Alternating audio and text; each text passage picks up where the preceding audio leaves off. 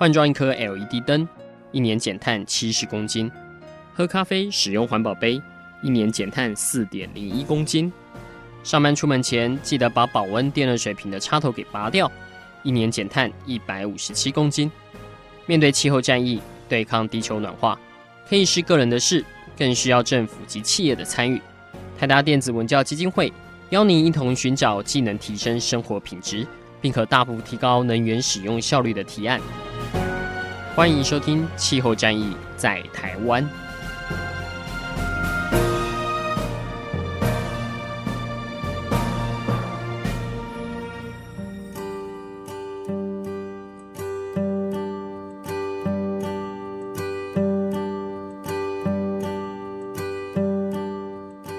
欢迎收听《气候战役在台湾》，我是主持人泰达电子文教基金会执行长张扬前阿甘。台达基金会，我们今年在协助阳光基金会办公室做节能跟健康的改造的时候，其实我们在空气品质部分哦，很大的一部分其实不只是参考台湾这边的标准，我们也参考了一个叫做 WELL 的国际标准哦。那这也是目前全球在推动健康建筑的一个先锋。那我相信很多的听众朋友可能对 WELL 的了解程度并不是呃这么的全面，因此我们在本集的节目当中呢，为各位请到的是国际健康建筑联盟 IWBI 亚洲区的高级总监张维顺建筑师，来为听众朋友介绍何谓 WELL 健康建筑标准。那最近这几个月，因为大家很关心这 COVID-19 哦，那其实建筑也跟这种防疫是有可能，呃，可以达到很多有效的一个方式。那这也会是今天节目的一个重点。首先，我们是不是先请建筑师呃 Richard 来跟听众朋友打声招呼？哎，听众朋友们，大家好，呃，我是 IWBI 国际 WELL 建筑研究院亚洲区的高级总监 Richard 张维顺。呃，非常开心能够受到台大的邀请哦，来跟大家线上相会。是，呃，首先是不是请 Richard 跟我们简单介绍一下？因为 Will，我相信在这两年可能大家陆陆续续有听过，但并不是这么熟悉哦。毕竟像过去我们谈到建筑，如果有提到指标的话，可能会是智慧建筑，可能会是绿建筑，那甚至在国际上也有这个 LEED 的相关的绿建筑标章。那 Will 标章又是什么？它跟健康之间的关联度是在哪边？嗯。这个问题很好啊，因为其实人们对绿色建筑或者智慧建筑呢，已经是有相当普遍的认识。可是对健康建筑的认知呢，可以算是才刚刚起步哦。嗯。那绿色建筑它是有益于地球，它是以节能环保为主旨的一个建筑实践，而健康建筑呢，则是既有益于地球，更有益于人的一个健康建筑的实践哦。主要是对人的健康这一块。那 WELL 我们是呃 WELL 健康建筑标准的一个简称哦，我们把它叫做 WELL，它是全球领先的一个健康建筑的评价体系，而且它是为全球去提供一套可以衡量建筑与社区健康属性的一个工具和评级系统。那它专注于如何促使呃一个建筑或者一个社区里面它其中的一切的措施如何去提升人的舒适性。如何让人可以做更健康的选择，并且在人的整体的健康啊、幸福感啊、哦、生理跟心理上面，去有正面影响的哦，这样子的一套系统哦。那 WELL 其实代表的呢，是一场通过你改善你的建筑与社区来促进人们身心健康的一个运动哦。我们现在是把它叫做呃健康建筑运动。那我们在二零一八年推出的这个 WELL V 二的试行版呢，是现在广受欢迎的 WELL 健康建筑标准哦。那它在那个城市等级、在社区级别上面呢，也都能发挥它的作用哦。简单来说，WELL 它有十个健康概念，分别是空气、水、营养、光、运动、热舒适、生环境、材料、社区和精神。那从这个十大维度去出发呢，可以把人的健康和福祉放在设计和运营管理以及政策的核心位置。那以这样的出发点来打造的空间呢，也要经过第三方啊，就是我们有请到 GBCI 来进行一个健康的性能检测和验证呢，那你达到标准以后的这样子的建筑或社区，才能获得我们的呃 WELL 认证哦。那这样子才是我们大家觉得是对人的健康有所提升的一个环境。嗯哼，健康在过去我们看台湾的绿建筑标准，它其实是呃包含在其中一个项目。那呃说实在啊，在我们问到那么多使用绿建筑的，其实大家对于健康、对于环境的舒适度还是最关心的啦。你刚刚讲说可以减少多少的用电，减少多少的碳哦。有些时候反而是 后面的这种呃，算算是副产品。大家比较喜欢的是，哇，这个建筑很漂亮，进去之后整个呃效率提升。那当然，它如果对健康的提升啊，比如说呃可以减少甲醛啊，甲醛这呃或者 VOC 这种可能有毒的气体的吸入量，我相信大家对这个建筑就会呃更愿意去做一个使用哦。那 Will 它在呃标准。我这边的资料是大概是二零一四年可能发布这个出版哦，在它这之前有其他的类似的这个标准吗？或者说是有什么样演进到二零一四的时候有个历史脉络，让 Will 这个标准在目前世界上可以看得到？嗯，其实这个健康建筑的这个标准呢。在呃很早的时候，可能在两千年左右就已经国际上有很多的专家学者有在探讨这个议题，但一直没有一个完整的标准出现哦。嗯、那 WELL 健康建筑标准，它的应该说试行版呢是在二零一四年发布的。那这个试行版它是经过大概七年左右的时间，很全面而且很系统的研究基础上，把建筑科学、呃健康科学还有行为科学这三大领域的研究。呃的成果呢，把它整合而成的一个标准化的制度。那这三个科学的跨领域、跨界的这个研究呢，一开始是 IWBI 的创始人夏保罗哦，就 Paul Schuler 先生他的推动下起步的。那夏保罗先生他当初会发起这样的一个创新研究呢，是希望把我们赖以生存的这个建筑和社区的环境，作为一个被动式的可以干预健康的一个载体。那把人们平时可能食衣住行娱乐的这种生活节奏中呢，可以直接从健康建筑、健康社区的环境里面，呃，去有健康和福祉都有能够日益提升。那到了二零一二年哦，在二零一二年的时候，其实克林顿全球计划哦，英文是叫 Clinton Global Initiative，它有一个平台是向全球去介绍 WELL 的发展目标。那我们是在二零一四年的十月，把这个七年的研究。呃，就是成熟的成果呢，呃，在国际医学专家、建筑专家，还有房地产的一些领袖们的支持下，呃，IWBI 正式向全球推出了这个 WELL 的试行版。然后在二零一五年的九月，它晋升为 WELL 的 V1，啊，就是 WELL 的第一个版本，有当时是七个概念。然后到了二零一八年五月，我们又把它升级为 WELL 的 V2 试行版，就是现在大家知道的十个概念。那 Will V2 的试行版呢，我们也计划应该是在今年二零二零年的下半年会正式升级为 Will V2 的正式版。那 Will V2 成为正式版之后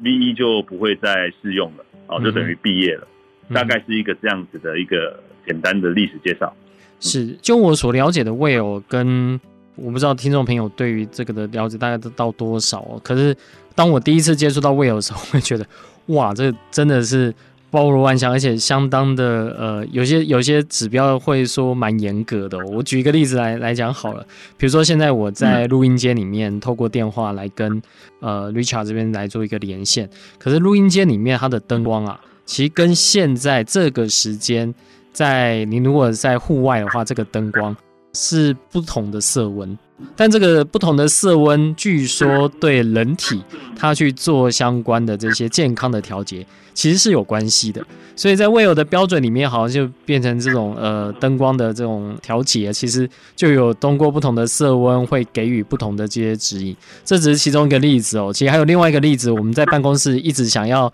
尝试的，就是未有规定，就是你的这个桌椅啊要定时。就是要让你呃被迫要站起来，因为久坐是一种癌症哦，所以它有规定，在一个办公室里面，比如要有几张椅子或者几个办公桌，然后必须是呃能够固定的，或者说是可调式的。所以现在我们自己基金会的同仁哦，我们是我们又因为还没有采购这样办公桌，我们就是用这种站立式的呃铁柜，我们鼓励同仁大概只要过了一个小时，我们会鼓励他说不要就坐在自己的位置上，要到这种比较呃可以站立去使用的。那这个对我们办公室的呃同仁们的健康，其实我相信一定会有所提升。种种这些例子真的是 过去没有接触都不知道。呃，Richard，能不能大家跟我们简单介绍几项好吧，让大家对于健康建筑这概念有比较深入的一些了解？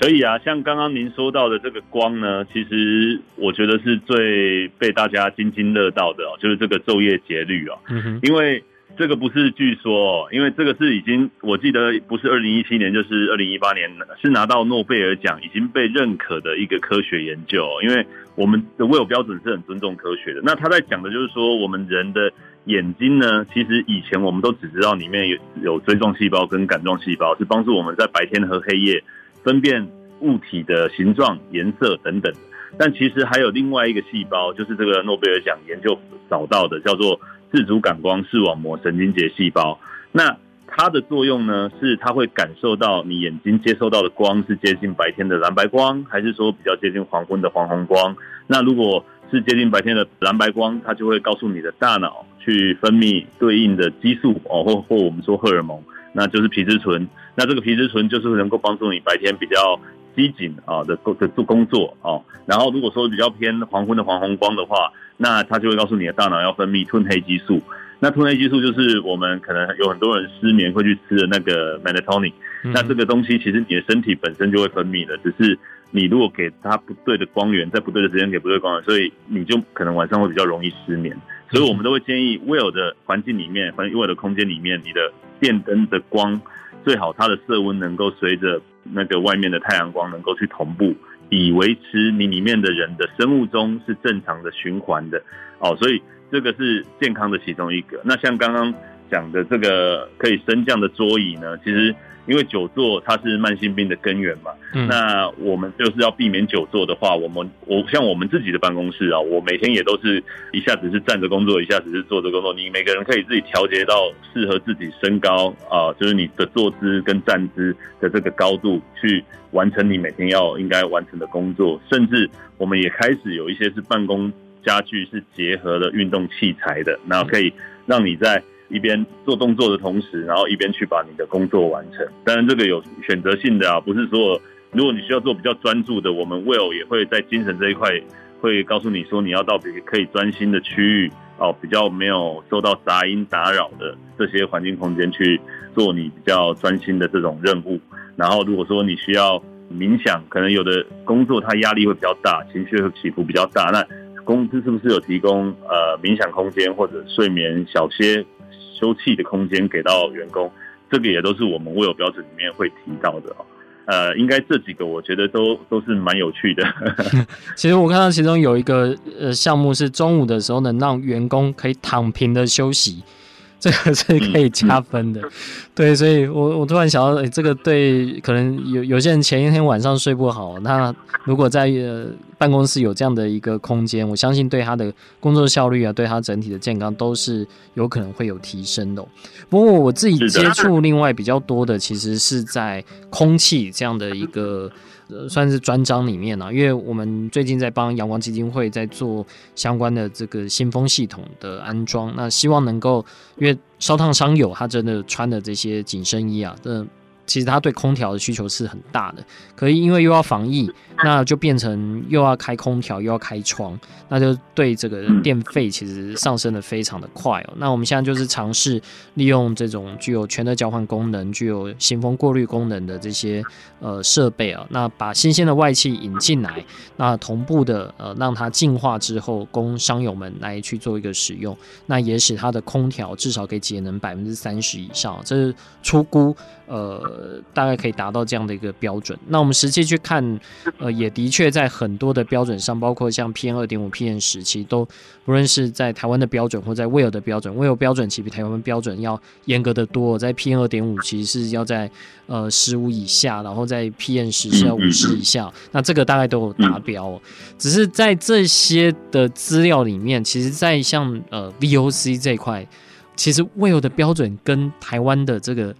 算详细的非常多。这也是因为我们通常就是看 TVOC 的一个总量，可是你们其实把它分的非常细，看起来是在每一项都会有它的一个科学的依据基础在，对不对？是的，我们我们的这些条款里面的这些阈值呢，其实呃有很多是跟呃世界卫生组织或者世界疾病防治中心的一些研究去呃有做对标的，好，所以我们也都会跟一些医疗机构，他们可能已经探索过人在什么样的空气环境底下，他的健康风险会有百分之多少。所以我们就会去设定那样子的一些数字哦，给到不同的空气污染物。嗯哼，因为我看到 WHO 有给一个指引，是说如果当一个环境里面啊，它在一个小时里面新风换气如果低于两次的话，其实对于很多疾病的这个传染是会有增加的，所以通常我们看到相关建议，可能至少都要五到七次以上这样的一个换气量，可能才是足够的。所以这也就换到呃我们比较关心的一个话题哦，因为在这几个月，我知道 Richard 其实花了蛮多的心力，有跟国际上的这些专家共同在健康建筑这一块所下的心力，就是建筑它如何可以协助人们去对抗，无论是这次的瘟疫，或是未来。各种可能的病毒的一个威胁，其中新风是蛮重要的一块。只是我不知道一般呃听众朋友对于新风这样的一个概念，或对呃建筑能够防疫这样的概念，可能并不是这么清楚。是不是能请 Richard 大概跟我们简单介绍一下？嗯，其实这个新冠病毒发发生以来呢，呃，我觉得全球对这个疫情的认知还在不断的加强当中哦。嗯、那我们 IWBI 呢，其实已经在三月底成立了一个专门针对呃 COVID-19，也就是我们讲的这个新冠病毒所提出的这个挑战哦，以及应应策略的一个特别工作小组。嗯、那我们这个工作小组其实是集合了全球的可能在呃人跟环境的这种专家学者。哦，或者有一些是呃呃，就是医疗的专家等等的。嗯，那他他们的一个重要任务就是系统化的去研究如何加强室内环境对新冠病毒以及其他呼吸系统疾病病毒的防范和应应。那我们这个工作小组呢，其实应该预计会在六月底哦或七月初的时候，会有一个为社会提供的一个相关的导则会发出来，就是要。可以协助所有的人去帮助大家正常的复工或者开学，或者就是在家的怎么去做防范防疫这一块。那像我们会推出的导则，它当然是包括各种层面的哦。那像我们在空气的这个条款中呢，其实空气过滤、可开启窗啊、你新风置换啊，刚刚讲到新风置换等等这些条款，我们都会有相关的建议哦。那像新风这个概念，其实我们在讲的是说，你在一个既定的空间里面。你的空气如果没有去置换它的话，那即使你是有空调系统，但是它这个空气的循环，它一直是在同一个空间里面，同样的空气在循环的话，它空气的质量是会一直慢慢降低的。嗯哼，哦，你没有去过滤它，没有去置换它，所以我们会希望说，呃，未来我们的居住环境也好，生活环境也好，你在的每一个空间，它里面的空气呢是可以用。新鲜的空气去置换掉你既有的空气，因为既有的空气通经过我们人的呼吸呢，它可能二氧化碳会变得越来越高，然后它可能你这个环境里面有的甲醛 VOC 或者有些微生物。它一直存在这个空气里面，你即使开了冷气啊，它还是没办法去把它 clean 掉，没办法把它变干净的，所以只有用置换的方式去换才行。那对于置换的这个量要多少，我们的标准里面也都会有给到大家建议哦。因为针对你的空间大小不一样，或里面的人的多少不一样，这个都要有一些计算方式的。对，嗯，那像因为这次新冠的关系，其实会有呃，但这可能跟设备跟厂商又有各式各样的，有人用次氯酸去喷。整个的空间，有的会用这种可能是紫外线吧，或者或者其他的一个方式哦，采用这种密闭式空间的这种杀菌。我知道 Well 它其实是不针对设备，而是针对最后达到的这样的一个。结果，然后来去做一个验证。可是像因为大家现在都很紧张，对于在室内里面，如果呃现在又要上班，像北京现在又有一个新的疫情，就大家都还是会想说，我是不是有可能去采取在建筑里面采取一个什么样的设备，可以马上去做？如果以 Will 的这样的一个标准或建议，你其实会建议民众用什么样的态度来看？说我们在室内空间里面要如何来跟，就是我要如何净化里面的这空气，如何去跟疫情来去做一个对抗？其实，在我们 WELL 的条款里面哦，空气这一块都是有具体的，你污染物需要达到什么等级的这个条件哦。嗯，那每个建筑它的特性也都不太一样，所以我呢，我们也很难统一去说你要怎么去达到这个标准。但一般来说，任何一个 Will 项目呢，我们都会建议你在开始之前做一个差别评估，也就是 Gap Analysis。嗯，然后你根据这个评估的结果。可能就可以找到请一个 Will 顾问呢，呃，或者我们对 Will 熟悉的这个 Will AP 们，呃，针对你的现况，然后给一个具体的方案。嗯哼。那像我们在 Will V2 这个版本呢，有一个很重要的特性，就是它的灵活度哦。那我们是允许你项目或者你个人可以针对你的那个 Wellness 的目标，就是你自己想要有达到的健康目标。然后去制定你的得分卡，然后逐步去落实你你要的这个 WELL 的条件哦。那因为大部分现在我我认知的就是台湾民众可能家里没有办法自己去做这个检测哦，所以可能还是得依赖台湾有一些 WELL 顾问，他们能够帮你去做检测，先了解你现在你居住的环境或者你工作的环境的现况是怎么样，嗯哼，然后他们就能够协助你。因为大家可能现在对 WELL 的标准也不是那么熟悉，都得依赖对 WELL 比较熟悉的这些 AP 们或者是顾问们来帮忙嘛。所以一方面你请他们帮你做检测，他们也可以给到你相应的，他就是你了解说哦，现在我是 PM 二点五过高，还是我是甲醛过高，还是二氧化碳过高？那我应该采取什么样的解决方案？其实这些 Will 的顾问们哦，都是能够协助到你们的。对，这个我觉得我希望有回答到您的问题。其实我在看相关标准的时候，或是在呃疫情刚开始的时候，所以我也有开了很多课。我个人印象最深刻的，哦，是呃特别提到在洗手这一块，因为大家都知道我们要勤洗手，才有可能把这个。病毒去呃排除掉嘛，而且它可能是呃呃在早期他们说是比戴口罩还有效，现在看起来有各自的防护能力。嗯，但是以往过去我们洗完手，那可能会有一个烘手机，那这个用烘手机是在很多办公室空间是这样的使用的。但是看起来以 Will 的相关的这些资料，你会发现用擦手指跟烘手机，在你干手之后。呃，手上的这应该叫弱菌素还是残菌素啊？差别其实是非常大的，嗯、就是其实是鼓励你是用擦手指而不是烘手机，除非这个烘手机它是具有另外的一个杀菌的功能。我这个真的在之前我就。因为可能是为了环保，我们自己会呃去准备，比如说手帕什么的，就没有想到说，其实这个在健康上面反而是有可能会造成一些冲击的，所以碰到疫情就才会就回头过来又又来关心这样的事情。所以我不知道类似这样的案例，在您呃，因为这几个月我看您常常就跑来跑去，都是为了呃各个不同的这些、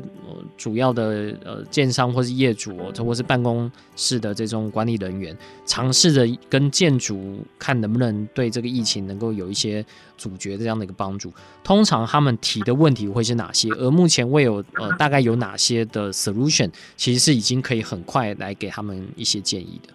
其实我刚刚可能还没有讲完的地方哦，我漏掉了，是我们在防疫这一块呢，其实我们在。今年的二三月的时候，就有提出一个 WELL 的防疫指南哦。是。那这边我可能要先强调一下，WELL 的建筑标准不是特别为了防疫而设计的。嗯。那只是我们里面可能已经有很多个条款，都是可以在对抗病毒啊或者防疫上面是起到作用的哦。所以我们在这一次的疫情期间，我们就特别把那几项拉出来，然后就是可以帮助到大众们去做自我的防疫 DIY 啊，或者说你要更全面的。从做这几项开始去达到 WELL 标准，去达到最后的目标，这样。那这里面其实有一个很重要的，的确，呃，是在洗手这一块。那我们是把它放在我我这边，如果简单讲啊，我们现在其实这个防疫指南是有八大项。嗯，那八大项的标题分别是：第一是促进清洁接触，那洗手就是在这个环节里面啊。然后第二个是改善空气质量，第三个是保持水质的干净。第四个是管理风险，并且建立组织的应变能力，然后再来是支持运动和舒适感，包括在家工作。嗯哼，然后增强免疫系统，然后增强心理韧性，然后最后是支持社区的韧性和恢复力哦，所以我们有这八大项。那回到刚刚讲的洗手，像我们在讲洗手，大家可能从 WHO 也好，或者各国的政府啊，都在宣导怎么去洗手。嗯，哦，那我们就不只局限在洗手怎么洗而已，我们还要告诉你，我们卫有标准里面还会告诉你，你的洗手台它的尺寸可能长宽不能少于多少，然后你的水柱高度不能低于多少，你的水柱距离你的洗手台边缘的距离不能小于多少，因为这个都是。有医学证明哦，你如果说因为洗手不小心去触碰到边边的话，你会容易造成二次感染，你手上的细菌量不会因为洗手而减少，反而有可能变多。嗯哼，然后再来就是你在洗手的环节，你的洗手液哦，就是那个洗手的肥皂，它不能含有哪些物质哦，因为那些有害的物质、化学物质哦，甚至香精，它有可能会透过你洗手中的这个水排水之后的水循环，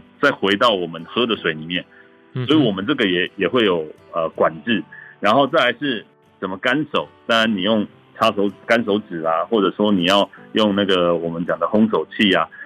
烘手器呢，以往的烘手器哦，很有趣的是，呃，你就想象它里面如果没有任何过滤的系统的话，那它只是把我们可能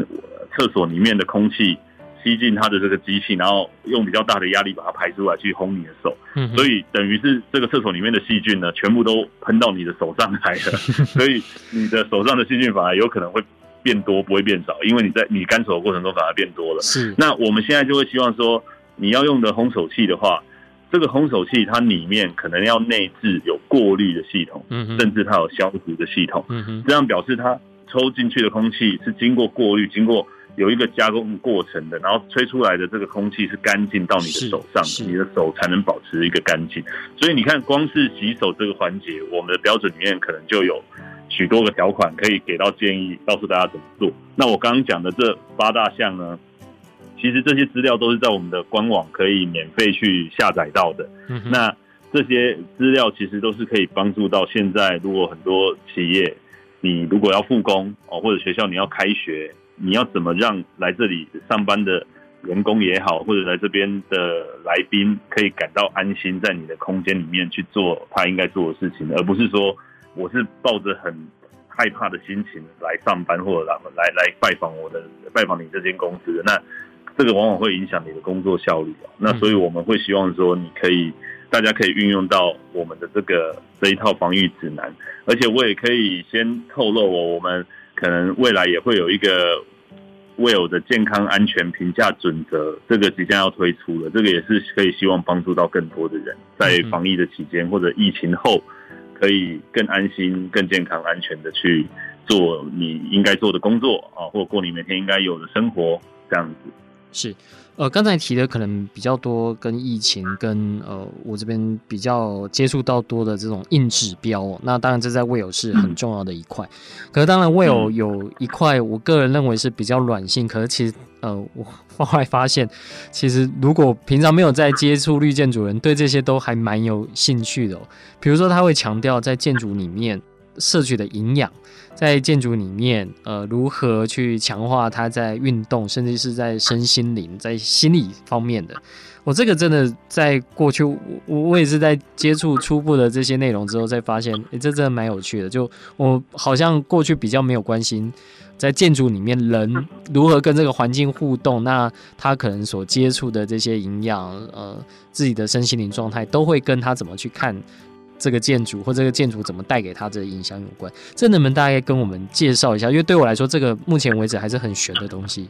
好啊，好啊，这个其实也是我们的标准很有特色的一块哦。因为我们既然在讲健康，大家可能要先了解，在世界卫生组织它的定义呢，对健康的定义是有三个点：生理、心理和社交。你要达到完全幸福。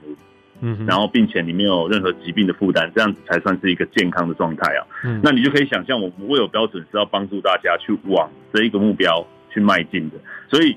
我们影响人健康的因素呢，很大一块是环境。那环境大部分都是硬的指标，就是刚刚讲到的空气啦，或者你的进水怎么处理的啦，嗯，或者说你的照明啊、噪音、你的材料的准则这些，这是硬的哦，环境的这一块。那我们 WELL 标准里面还有另外一部分是软性的，也就是刚刚执行长您提到的，在营养这一块，在运动这一块，在精神这个层面，你要怎么去帮助到人？那我前面也有提到，我们这一套标准虽然是叫建筑标准哦，但这是第一次，我们是把建筑的科学和医学哦做结合，跨领域的做结合，所以我们有很多是跟人类的行为学或心理学相关的。那也因此，你要怎么在一个 well 的环境里面去引导人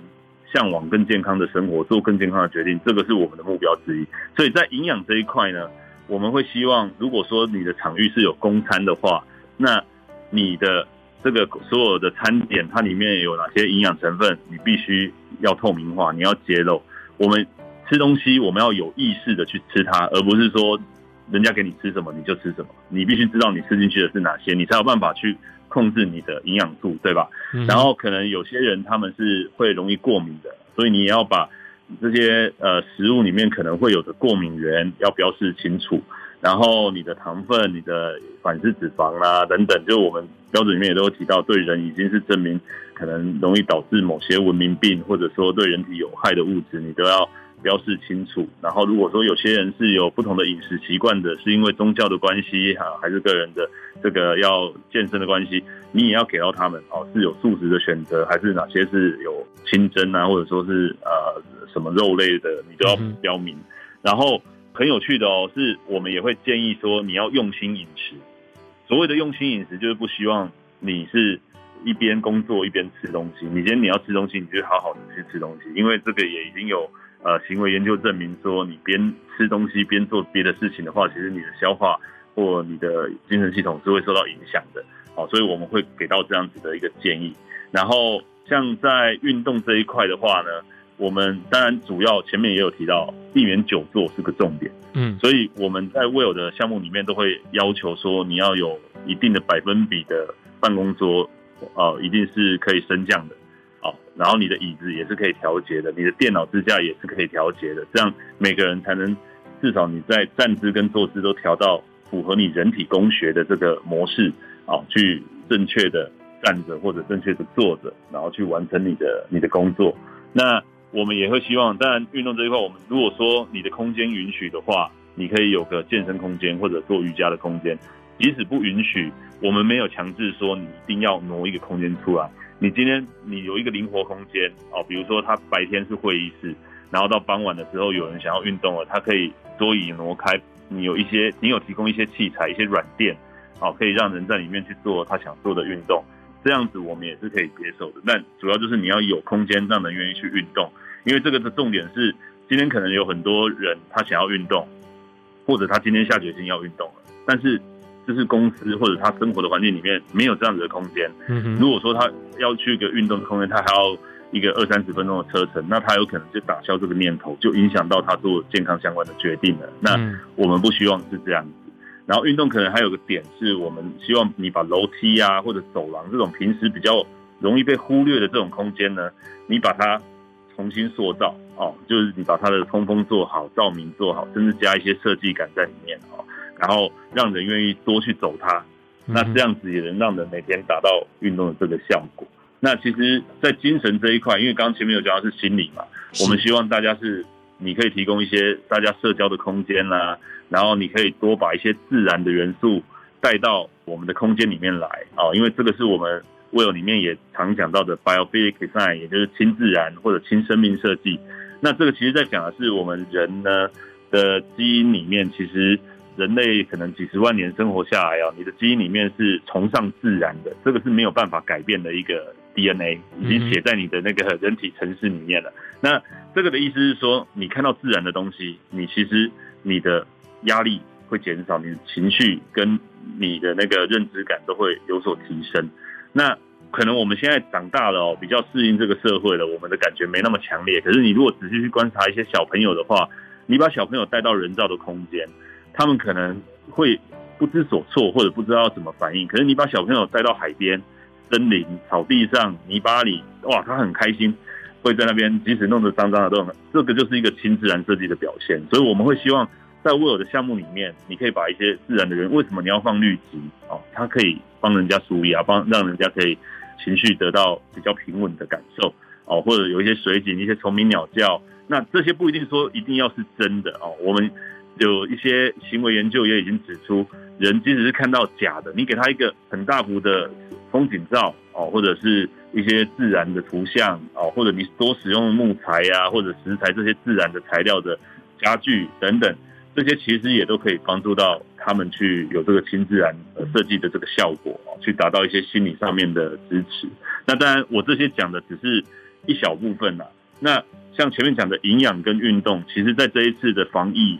的这个过程中呢，我们它是可以起到增强你的免疫力的功能的。嗯，所以我们也会拼命的去鼓励大家，你的营养跟运动要可以照着 WELL 标准里面去达成。然后心理这一块呢，因为往往在一些重大灾害发生的时候，我们理解有些人是会容易得到心理创伤的。那或者说你在一个社区里面，你在一个公司里面，你怎么去帮助到大家去做心理的建设？哦，心理的辅导，甚至帮助大家心理去恢复，哦，这些都是我们 WELL 标准里面可以帮助到大家去找到解答的部分。所以很还蛮鼓励大家来了解我们的这个 WELL 标准，然后大家一起健康起来。这样是。那 WELL 认证的这些呃，算门槛呢？我不知道算是高还是呃，其实还是一般。就如果在我们未来在推广这套标准的时候。呃，通常会是怎么样的呃业主，或者说是怎么样的建筑营运者，或者是呃建造者或者是建商，他们来采取这个标准。那对于一般人来说，呃，他跟这个标准之间又会有怎么样的一个关系呢？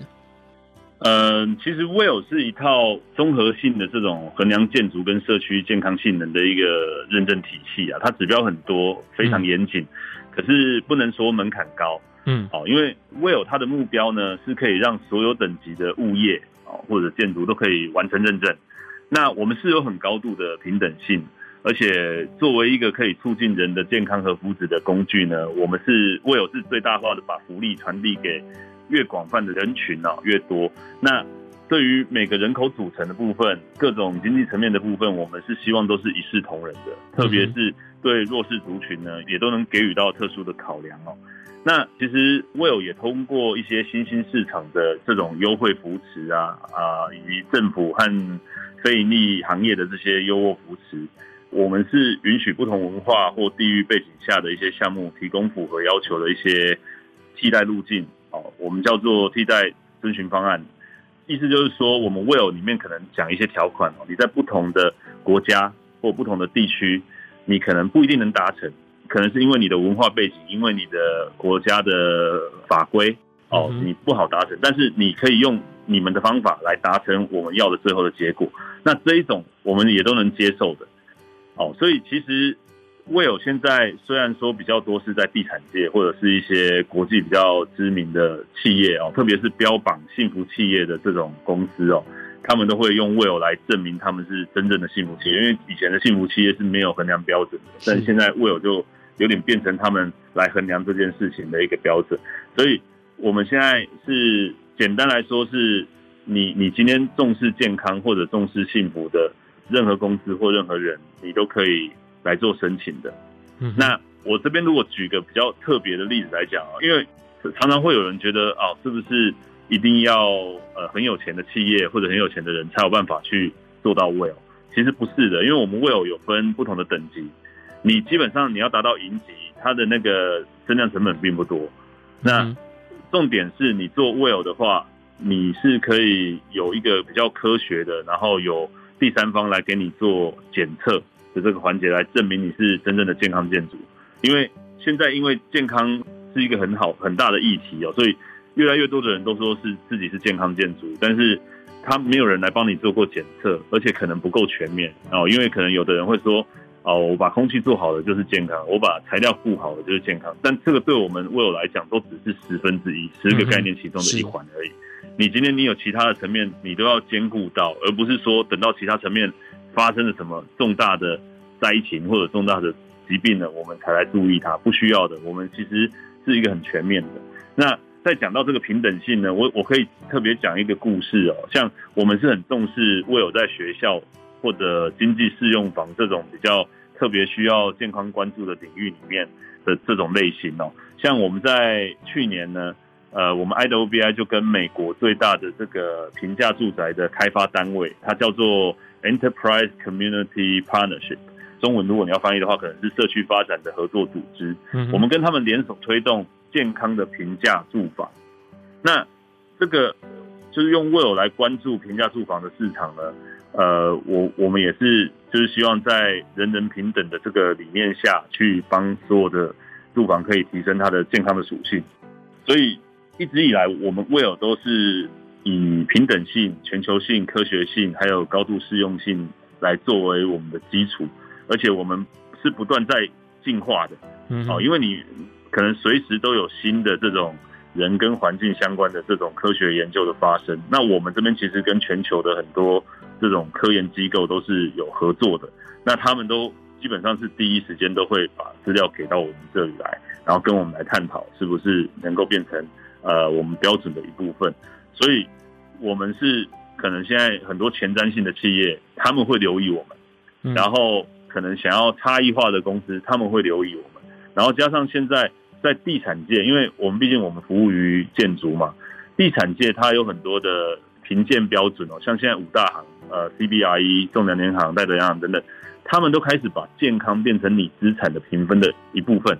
然后还有国际上，像你如果是比较大的企业的话，你可能要做。企业社会责任的报告，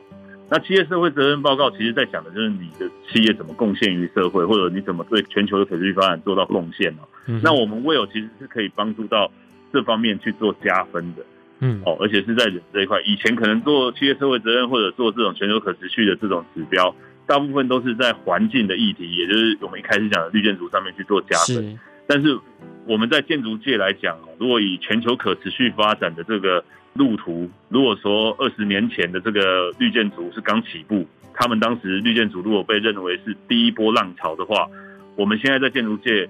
已经是进入到第二波浪潮，也就是健康建筑时代了。好，之前可能是绿色建筑时代，我们现在进入到健康建筑时代，所以现在呃，我们 Well 扮演的角色就是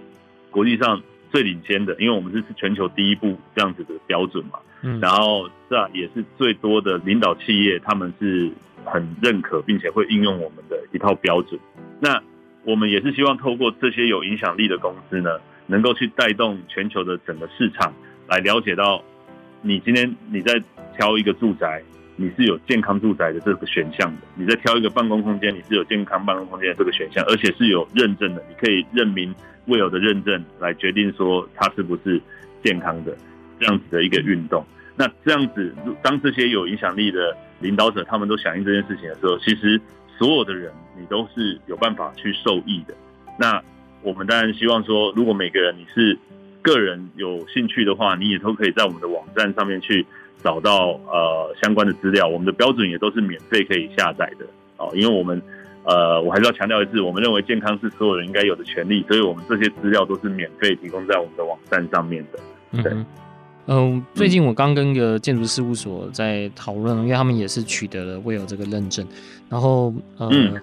很有趣哦。他说过去，比如说他们在做这种空间改造哦，那大概其他的同仁们就在感觉得到那种什么呃新屋的这种味道或者什么，可是现在改完之后，大家都觉得哎，怎么可以一点味道都没有，然后就可以改到这么好？然后更有趣，他跟我说有一阵子他们的 sensor 坏掉。但不知道 坏掉第几天，好，爱到 BI 就会寄一封信来询问说，诶、你们那个 sensor 是不是坏掉，所以一直没有资料传过来？我不知道这件事是真的假的，但显然就是在做健康建筑的时候，其实你们对于实际上的这些。资料的一个收集啊，其实是相当严谨的，就比较不像，因为我们知道在过往为了推广，比如像绿建筑或什么，它可能是早期的一个用分数的方式，那如果有达到就颁发这个证书，但是等到真的有人在使用这个建筑的时候，呃，可能做了二次的改造啊，那就会有外传的有些绿建筑它的耗电量可能会比它原本的设计还要高，类似这样的一个状况，但在健康建筑好像采取的是完全。不一样的一个方式的这个这个，我是刚跟建筑师 有聊到这个，所以也蛮好奇问一下 Richard 是不是真有其事这样？是的，是的，这个其实我们最喜欢的就是实际有在 Will 办公室里面或者 Will 的这个项目里面的使用者，他们来跟我们分享他们的经验，嗯、特别是像很多人他容易鼻子有过敏，嗯，那他在以前的办公室。他可能鼻子每天都觉得很不舒服，会痒啊，会流鼻涕，嗯、但是他到新的办公室，他突然就觉得，哎，怎么没事了？好，这个就是我们很希望看到，而且有越来越多这样子的案例发生哦。那这个其实很简单说，我我们其实 Well 虽然说也是个认证哦，嗯，但是我们很了解以前的很多认证，他们所有的短板或者说他们有的缺点哦。那其中有一个重点就是，他们很多的认证以前的认证体系都是文件处理、文书作业而已。嗯哼。那我们为了要避免大家可能文书作业没有办法。确保说未来你完成的这个环境是不是跟你的这个图纸是一致呢？我们就有一个很重要的环节叫做性能验证。嗯，那我们当然在设计跟施工阶段哦，任何一个项目，不管你是新建的项目还是既有项目的改造，我们在设计施工一样都要审核你的文件，审核你的图纸，这个是一样的。嗯，但不一样的地方是我们在你项目完工之后，我们会派一个第三方专业的检测团队到现场来。在你这个空间有人使用的状况下，我们来测里面的空气、水、光线、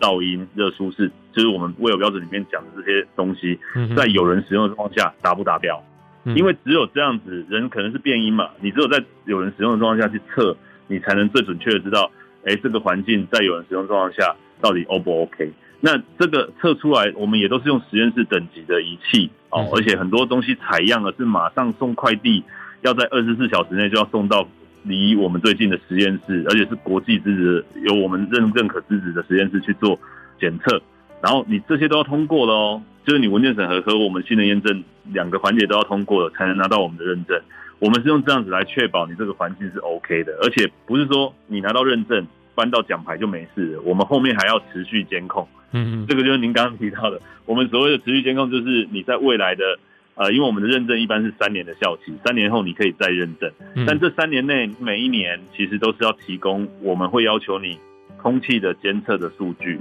水质监测的数据，然后你的清洁的那个记录表啦，然后或者其他相应的哦，我们有一系列，我们我们这些都有模板告诉你哪些事情你要持续监控的。那持续监控目前其实很多企业他们很多很多做 WELL 的这些项目都还是用人工去做。那慢慢的，我们开始看到有很多是智能化的体现哦，就是这些数据会在智能化的系统里面去有体现，那就可以资料直接给到我们这里来。那您说的没错，有些项目他们这些资料，如果说我们收集到的这些数据呢，觉得跟他的上个月可能有很大的落差的话，那我们的确会会会告诉你说，你这个 会提醒你一下。对，但目前有做到智能化的这个企业还没有那么多啦。是，对，可能比较多还是以人工的方式提供数据给我们。但你就可以理解到，你想象你今天在的办公空间，如果说你这个环境不但有人来帮你做过检测，而且是第三方哦，不是你自己的公司自己的人说说跟你说的，然后是有第三方专业的单位来帮你做过检测的，而且还是持续在监控的。嗯，那你是不是安心很多？嗯，那这个空气好不好？回到刚刚你说鼻子会不会不舒服的这个案例呢？其实像我很喜欢举一个例子啊，像在上海跟北京，他们到冬天他们的雾霾特别严重，嗯，然后他们可能外面都是好几百的 PM 二点五，你戴口罩都还是会觉得鼻子不舒服，眼睛想流眼泪。可是你一进到 Will 的空间，你的鼻子就通了，嗯，那这个你的鼻子不可能骗你啊，嗯，对不对？你的鼻子会通，不可能是因为你看一个屏幕跟你说，哦，这里面的 PM 二点五是。不到十，然后你的鼻子就会通，不可能吧？一定是空气好才会通。是，所以我才说我很喜欢是，如果你的身体是比较容易过敏的，那你在 WELL 的空间里面，其实你是最能够马上感受到有什么不一样的。这个也是为什么我们 WELL 的项目是蛮受到大家的欢迎，而且一般民众他们即使不懂 WELL，可是他到你这个环境来，你跟他解释过后，他们都会。跃跃欲试，而且都会觉得很兴奋，就是哇，我家可不可以也来做？我我我的工作场所可不可以也来做运用？就是这个的渲染力是很快的，因为毕竟大家对健康都是有一定的需求嘛，这是基本需求。对，好，今天非常谢谢 Richard 来到我们节目当中，跟我们介绍 Will 这样的一个内容。那基金会以及台达。在今年跟 WELL 有蛮多的这些合作项目，我们也希望是刚刚特别提到在健康这一块哦，它其实呃对所有人来说都是需要的。那所以如果能用让更多的建筑，呃，让更多建筑的这个营运者，让更多的业主，或者是让更多的老板们愿意提供更健康的环境给员工。我相信这个对呃全世界的劳工来说都会是一件好事情。我们也会持续来去做一个推动。谢谢 Richard，谢谢。是的，是的，呃，我觉得台达是我们很棒的 IWBI 国际会员哦，那也对我们 Well 非常的支持。那我们当然也是很希望可以与台达呃联手，一起帮助台湾的市场，甚至国际市场呢，可以去做到更多 Well 认证的项目，然后提供一起打造更健康的环境给到自己，给到周边的人，给到更多的人。那这个其实。呃，也是我们 Well 的一个理念嘛，帮助更多的人活得更健康，好，生活品质可以提升，所以也很感谢今天给我这个机会来跟大家做分享，谢谢，谢谢执行长。好，谢谢，谢谢各位听众的收听，嗯、我们气候战役在台湾，下一集见。